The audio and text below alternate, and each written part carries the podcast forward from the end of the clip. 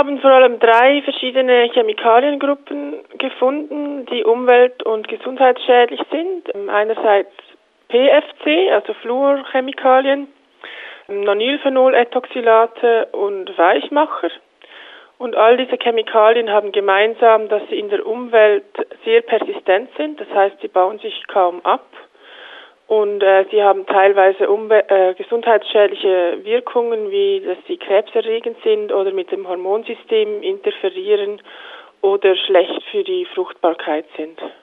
Sie warnen in Ihrem Bericht, einige der gefundenen Stoffe störten das Hormonsystem, schädigen die Fruchtbarkeit oder könnten sogar das Tumorwachstum fördern. Dies gilt aber nicht direkt für Personen, die diese Sportartikel tragen.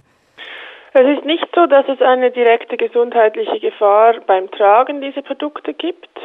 Es ist eher eine indirekte ähm, langzeitige Gefahr. Und zwar, weil diese Chemikalien eben mittlerweile ähm, überall sich verbreitet haben, global in der Umwelt.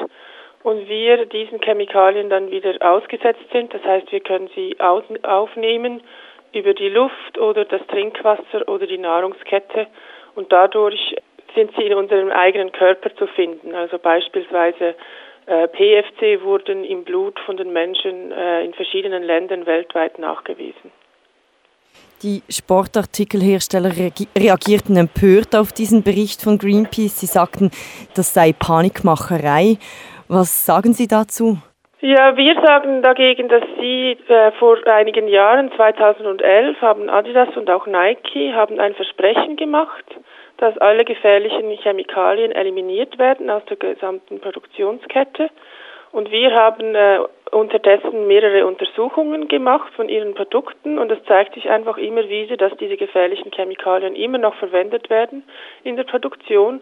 Und deswegen ist es auch unsere Verpflichtung, die Öffentlichkeit darauf aufmerksam zu machen, dass hier diese Firmen einfach leere Versprechungen abgeben und sie nicht genügend umsetzen.